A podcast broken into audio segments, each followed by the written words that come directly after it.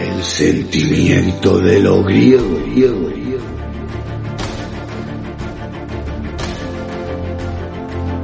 Hechos históricos eclipsados por la batalla de las Termópilas.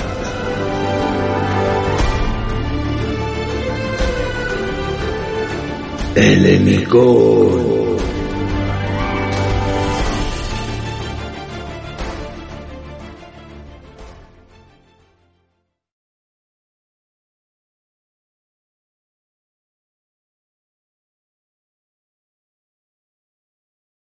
Helenicón. Escrito por Luis Villalón Camacho. Capítulo 3. Oenoe. El Ouragos Alcímenes no entendía qué había podido pasar. Llegando ya a las inmediaciones del demos de Oenoe, había habido un momento a la cabeza de la columna para hablar con el oficial acerca del plan a seguir, y a su regreso a retaguardia se había encontrado con que faltaba un soldado en la última fila. De manera increíble, sus dos compañeros de fila no se habían percatado de la ausencia de su compañero, concentrados como iban en no perder de vista al espartano que tenían delante. ¿Cómo puede ser? Es que estáis ciegos. ¿No habéis visto qué le ha sucedido? No, Alcímenes. Íbamos pendientes de los pies de los de la fila de delante, como siempre, dijo Calícrates, uno de los sirenes. De los pies, por los dioscuros estúpidos inverbes. De eso os han servido tantos años de entrenamiento. Además, dijo el otro Irén, el casco tampoco ayuda a ver lo que pasa a los costados. Quizás se lo han llevado los dioses, bromeó Calícrates. ¿Quieres que te mande a ti también con los dioses a ver si le encuentras? rugió Alcímenes. Sabía que no podían perder tiempo en buscarle. La misión del destacamento era de observación y debían pasar inadvertidos para no crear suspicacias entre los beocios. Y también sabía que, como responsable de la retaguardia, sobre él caería el castigo por la pérdida de aquel hombre. Así que asumió el riesgo. Decidió no informar al oficial, quien con un poco de suerte no advertiría lo sucedido. Además, lo más probable era que el Irén hubiera huido acobardado ante su primera acción de cierto peligro, con lo que se habría convertido en poco menos que un indeseable, un tembloroso, alguien indigno de ser un auténtico espartano, alguien, en fin, a quien no había que molestarse en buscar.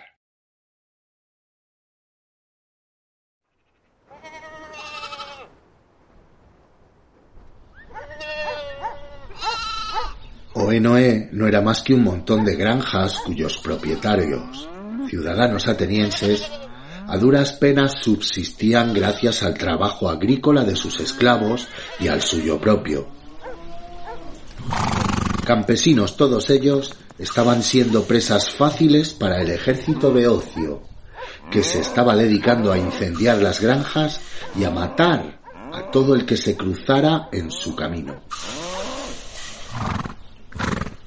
Desde el pequeño montículo en el que se habían apostado, los espartanos contemplaron las columnas de humo que ascendían hacia el cielo.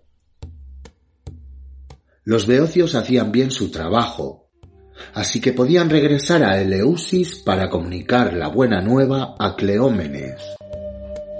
A buen ritmo, con suerte, estarían de vuelta al anochecer. Por su parte, el ejército beocio se tomaba aquello como un ejercicio de saqueo más que como una acción militar. Pocas veces tendrían ocasión de enfrentarse a un rival tan endeble como eran aquellos campesinos, sorprendidos muchos de ellos en pleno trabajo en el campo y sin más armas para defenderse que algún cuchillo o algún azadón. Los afortunados que contaban con lanzas o espadas en sus casas, herencia de sus antepasados, apenas tuvieron tiempo de ir a buscarlas. Así que todos ellos estuvieron indefensos frente a aquellos atacantes, quienes con una escasa organización, ya que tampoco les hacía falta mucho más, se habían desplegado por toda la zona. Los hombres, las mujeres y los niños fueron asesinados sin piedad. Muchas casas se desplomaron incendiadas y los animales que no pudieron escapar acabaron calcinados por las llamas o traspasados por las armas de sus atacantes. En el fondo los beocios, al igual que sus víctimas, no eran más que simples agricultores en su mayoría, pero eso no les hacía mostrarse clementes ni sentir piedad por aquellos desdichados. Unas palabras bien escogidas por sus líderes, unas promesas atractivas hechas por los espartanos, una hábilmente fomentada rivalidad entre Tebas y Atenas, cuyo origen y motivo nadie conocía y a nadie le interesaba, y además un contagioso y hueco sentimiento de camaradería entre conciudadanos que compartían el mismo deseo de embarazarse un escudo y empuñar una lanza. Algo tan fatuo como eso, con un mínimo de adiestramiento en cuestiones bélicas, había sido suficiente para formar aquella especie de ejército que no era otra cosa que una milicia ciudadana con ansias de obtener un botín de sus enemigos, los atenienses.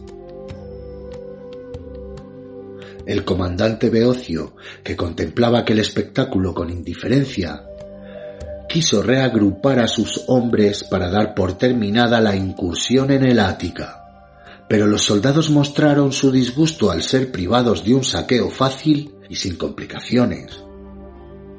Por esa razón, fue benévolo con ellos y les concedió hasta la noche para proseguir con aquella diversión. Ya con el sol oculto tras las colinas, un grupo de seis tébanos se dirigió a la última hacienda que quedaba por asolar, situada muy cerca del río Céfiso, Los habitantes de aquella hacienda sin duda estarían ya sobre aviso y por ello aterrorizados ante la perspectiva de la muerte, si es que no habían huido ya, claro. Pero no fue eso lo que encontraron allí. El padre, el hijo y el esclavo aguardaban en la entrada de la casa armados el primero con un viejo y oxidado sifos de hierro sin filo y los otros dos con sendos cuchillos y palos. Al verles, los tébanos, y percatándose de que habría diversión extra, sonrieron. Los antenienses fruncieron el ceño. La vida y la muerte de aquellos hombres se decidió en lo que tardó la luna en aparecer por el cielo. Los seis tébanos rodearon a los atenienses. La proporción de dos contra uno parecía definitiva, por no hablar de la ventaja de las armas. Espalda contra espalda y agazapados, los tres atenienses aguardaban a que las risas de aquellos hombres fueran acompañadas de alguna distracción. Pero no hubo tal cosa.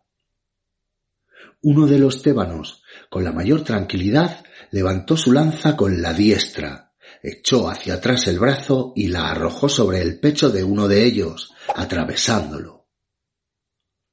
Las risas cesaron, creándose en el ambiente una sensación de falso respeto ante la muerte de aquel hombre.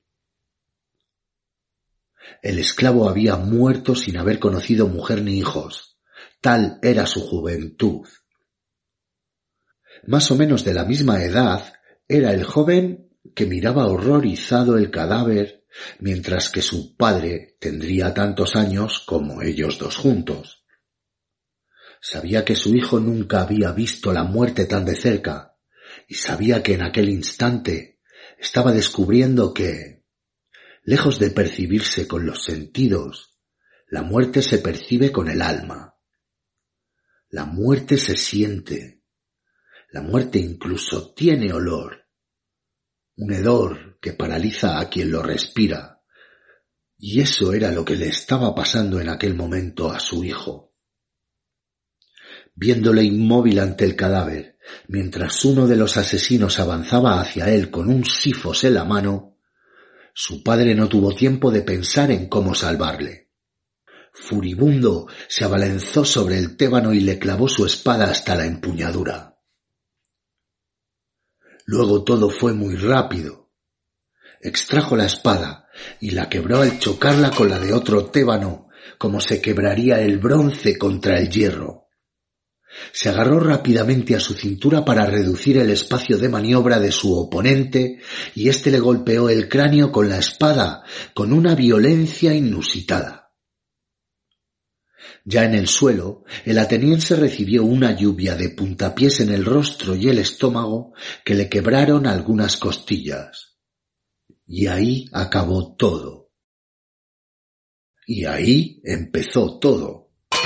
El soldado tébano apenas tuvo tiempo de reconocer el silbido grave que oyó detrás de él, cuando el impacto le hizo volar hacia adelante hasta quedar ensartado por la lanza en la puerta de la casa. Sus cuatro compañeros se dieron la vuelta justo a tiempo de recibir cada uno de ellos un tajo en alguna parte del cuerpo. El cuello, el pecho, el abdomen, el cuello otra vez. Y uno tras otro cayeron al suelo, donde irremisiblemente iban a morir desangrados. El joven ateniense salió de su parálisis y observó al individuo que tenía enfrente, sosteniendo un sifos, una espada que aún chorreaba sangre. Bajo el casco de bronce, semiocultos entre las carrilleras y la protección nasal, unos ojos le miraban. Eran los ojos de un muchacho también, un muchacho incluso más joven que él, alto, corpulento y con los músculos esculpidos en su cuerpo como si fueran los de una estatua, fruto sin duda de un duro y largo entrenamiento. Aquel individuo se sacó el casco de la cabeza y habló. Os he salvado la vida a ti y a ese hombre, que debe ser tu padre. A cambio solo quiero un lugar donde comer algo y dormir. Mi nombre es Arimnesto. El Irén sentía la mirada del joven Evandro clavada en su espalda. Pese a existir entre ellos muy poca diferencia de edad, parecía que les separaran décadas, tanto por su aspecto físico como seguramente por los pensamientos que cruzaban por sus mentes. El espartano estaba sentado junto a Cabilides, que yacía en el jergón dolorido por los golpes y con alguna costilla rota. Nos has salvado la vida a mi hijo y a mí, muchacho, y por eso te estaré eternamente agradecido. Si lo que deseas es techo y alimento antes de volver con los tuyos, mi casa será la tuya el tiempo que quieras. Busco un sitio donde poder quedarme durante un tiempo. No deseo volver con el ejército de Esparta. Padre, interrumpió Evandro, está claro que este espartano ha desertado de su ejército. Probablemente le estén buscando. Sí, he desertado, pero no creo que nadie me busque. Quien no desea ser un auténtico espartano no merece serlo así que no me querrán ya con ellos. Me despreciarán como desprecian a todos los cobardes a los que ellos llaman temblorosos y se olvidarán de mí. No te buscarán ni siquiera para castigarte. No sé, eres un cabo suelto que no les conviene dejar sin atar. Evandro, Le cortó Cabilides. Correremos el riesgo de acoger este cabo suelto. Ah, además, siendo prácticos, no nos vendrá nada mal que se quede con nosotros. Podría echarnos una mano. Recuerda que acabamos de perder a nuestro esclavo. Gracias, dijo Arimnesto. Evandro ya no replicó. Y tras ese cruce de palabras, los tres permanecieron en silencio, dejando que sus pensamientos se diluyeran poco a poco en una mezcla de cansancio y sueño.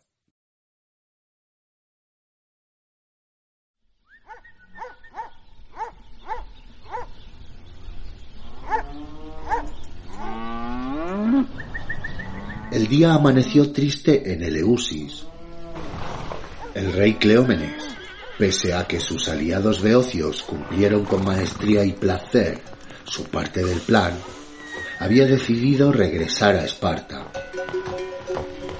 Probablemente pensó que era un riesgo inútil enfrentarse a los atenienses, quienes, como pronosticó de Marato, habían tenido tiempo de organizar un ejército más que aceptable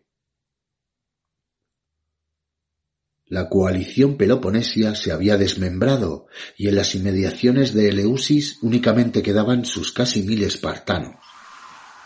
Ya no valía la pena arriesgarse a un combate de resultado incierto, con la moral de sus hombres decaída y sabiendo todos ellos que lucharían por entregar Atenas a un individuo, un tal Iságoras, al que nadie conocía y que ni siquiera era uno de los suyos, Cleómenes fue consecuente con ese pensamiento y marchó de Eleusis, dejándola impregnada de muerte y desolación.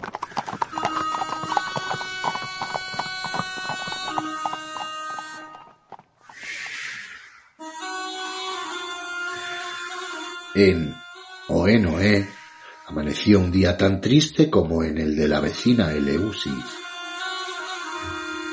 A los que habían sobrevivido a la matanza porque habían sabido esconderse bien o porque sus heridas no habían sido mortales, les esperaba la penosa tarea de dar cumplido descanso a sus muertos. Y con el sol también llegó un pequeño ejército proveniente de Platea, polis situada a pocos estadios de distancia.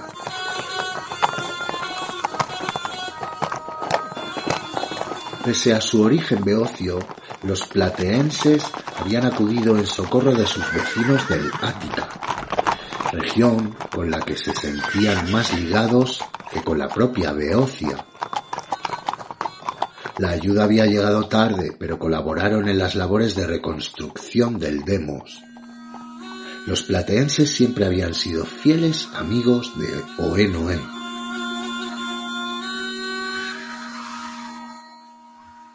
Con las últimas luces del día, el recién llegado y el accidentado padre, que se apoyaba en un largo báculo y lucía unos rústicos y aparatosos vendajes en la cabeza y en el pecho, observaron desde el borde del camino a los plateenses que ya marchaban de regreso a su polis. Evandro, como la mayoría de supervivientes de Oenoe, ya dormía. Arimnesto, sin apartar la vista de aquellos soldados, preguntó. ¿Os atacan los beocios y os socorren los beocios? ¿No es un poco absurdo? Hace mucho tiempo que Platea es una buena aliada de Atenas.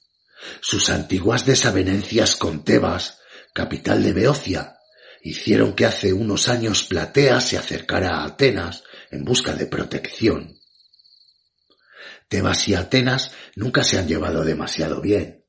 Así que está claro que Platea será amiga nuestra mientras no lo sea Tebas. ¿De verdad tengo que explicarte todo esto? Eres espartano. Sin duda estás al tanto de estas cosas, ¿no? Sí, lo estoy. No te preguntaba eso en realidad. Bueno, no importa. Cabilides miró al joven que tenía ante sí y comprendió que aquel muchacho no había abandonado el ejército lacedemonio por miedo, como había pensado en un principio. Se dio cuenta que aquel no era un espartano corriente, no era un heleno corriente. Tú andas buscando algo, Arimnesto. ¿De qué se trata?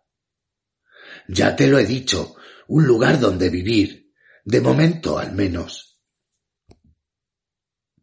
Bien, bien, en ese caso ya lo has encontrado. Cabilides no podía evitar un cierto tono paternalista, habituado a usarlo siempre con su hijo. Pero tu mirada sigue perdida, incluso demasiado perdida para tu edad.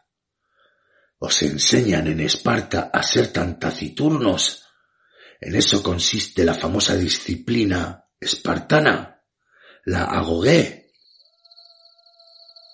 La mención de aquella palabra hizo reaccionar a Arimnesto, que dio un respingo. Sin dejar de mirar a los plateenses que se alejaban, decidió que Cabilides merecía alguna respuesta. Tú puedes permitirte bromear sobre la manera de educar a los jóvenes de Esparta. No la has conocido más que de oídas. Yo la he vivido. Mis recuerdos de cuando era muy niño, antes de entrar en la agogué, desaparecieron hace ya tiempo. Mis padres murieron jóvenes, así que hasta donde alcanza mi memoria, la agogué ha sido todo para mí y las palabras que más me han repetido a lo largo de todo el tiempo que estuve en ella han sido orgullo, gloria, honor. En Esparta no nos enseñan a ser taciturnos, Cabilides. Nos enseñan a ser orgullosos, orgullosos de ser espartanos, de ser dorios, de pertenecer a una raza invencible de ser capaces de abatir cualquier enemigo, de no temer a la muerte. Nos enseñan a anhelar la gloria en el combate, a ansiar el honor que sólo se obtiene en la victoria, a despreciar el dolor y la muerte. Nos enseñan a prevalecer sobre todo y sobre todos. En eso consiste la agogué no pretendía ofenderte, Arimnesto. Para serte sincero, me parece una forma de educar admirable. Acepta mis disculpas. No, no me has ofendido. Lo habrías hecho si yo creyera en todo esto que te he dicho, pero no es así. Ya no creo que el orgullo, la gloria y el honor se midan por la capacidad de vencer a los enemigos.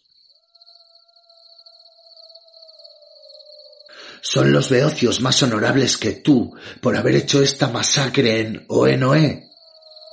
¿O lo es Cleómenes más que de Marato por haber violado y asesinado a las sacerdotisas del Telesterión de Eleusis? Supongo que no, pero la vida es una guerra continua, ¿no? Un continuo enfrentamiento entre unos y otros. Unos hombres son mejores y otros peores Así que no es tan extraño que unos manden y luchen por prevalecer, y otros obedezcan y luchen por no querer hacerlo. Siempre ha sido así y siempre lo será. Sí, pero eso no quiere decir que tengamos que enorgullecernos de ello. Eres realmente un joven extraño, de verdad, y de nuevo espero no haberte ofendido con mis torpes palabras pero es que nunca me había encontrado con alguien que se hiciera esas preguntas. No sé si alcanzo a entender todo lo que dices, y tampoco sé si me gusta lo poco que entiendo. Pero eso es lo de menos, te lo aseguro. Te debo la vida y eso basta para mí. Os salvé la vida por puro interés personal. Aquellos tebanos se interponían entre lo que yo quería y yo mismo así que hice lo que me han enseñado a hacer. Pero no me siento orgulloso de ello, ni me siento más honorable por haberlos matado. Simplemente tenía que hacerlo, y lo hice. Respecto a los hombres que has matado, permíteme que te diga que para que haya vida ha de haber muerte, y concretamente en este caso la muerte de esos tébanos. Ha supuesto que yo ahora pueda estar hablando contigo y que mi hijo pueda crecer y tener una vida, espero que larga, no como la de nuestro pobre esclavo. En los asuntos sobre la vida y la muerte, y no te ofendas por lo que te voy a decir ahora, Esparta siempre me ha parecido una polis sabia. Te lo digo con admiración y respeto hacia vosotros los espartanos, eh. Atenas, en cambio, no ha alcanzado aún ese nivel de sabiduría, ni creo que lo alcance jamás. Y dejemos el tema que me estás haciendo hablar como uno de esos jonios que viven al otro lado del Egeo, esos que algunos llaman filósofos. Pues quizás sea yo entonces el filósofo, Cabilides. Estoy de acuerdo, dejemos el tema. Pero respondiendo a tu primera pregunta sobre qué me ha enseñado la agogué, te diré que en ella he aprendido que realmente existe un sentimiento de orgullo y de honor. Pero me han hecho creer que hay que buscarlo en un campo de batalla, donde esas ideas en realidad no crecen. Pues ¿dónde hay que buscarlo entonces? Ah, solo los dioses lo saben, y por eso es que a ellos es a quienes hago caso en todo cuanto me dicen. Los dioses te hablan. Así es, a ti no. Pues, dijo Cabilides, tratando ya de zanjar una conversación que le estaba resultando algo incómoda. Pues no que yo sepa, pero si ellos te han dicho que nos salves la vida a mi hijo y a mí, Loada sea su sabiduría por decírtelo y la tuya por escucharles. Y si te han dicho también que te quedes por Oé te ruego que lo hagas todo el tiempo que quieras. No sé si aquí encontrarás honor y orgullo, pero seguro que no te faltarán tierras donde buscarlo. Cabilides le indicó a Arimnesto con la mirada los sembrados y campos de cultivo que formaban parte de su pequeña hacienda, y el espartano no pudo reprimir una carcajada. Sea, pues buscaré por aquí.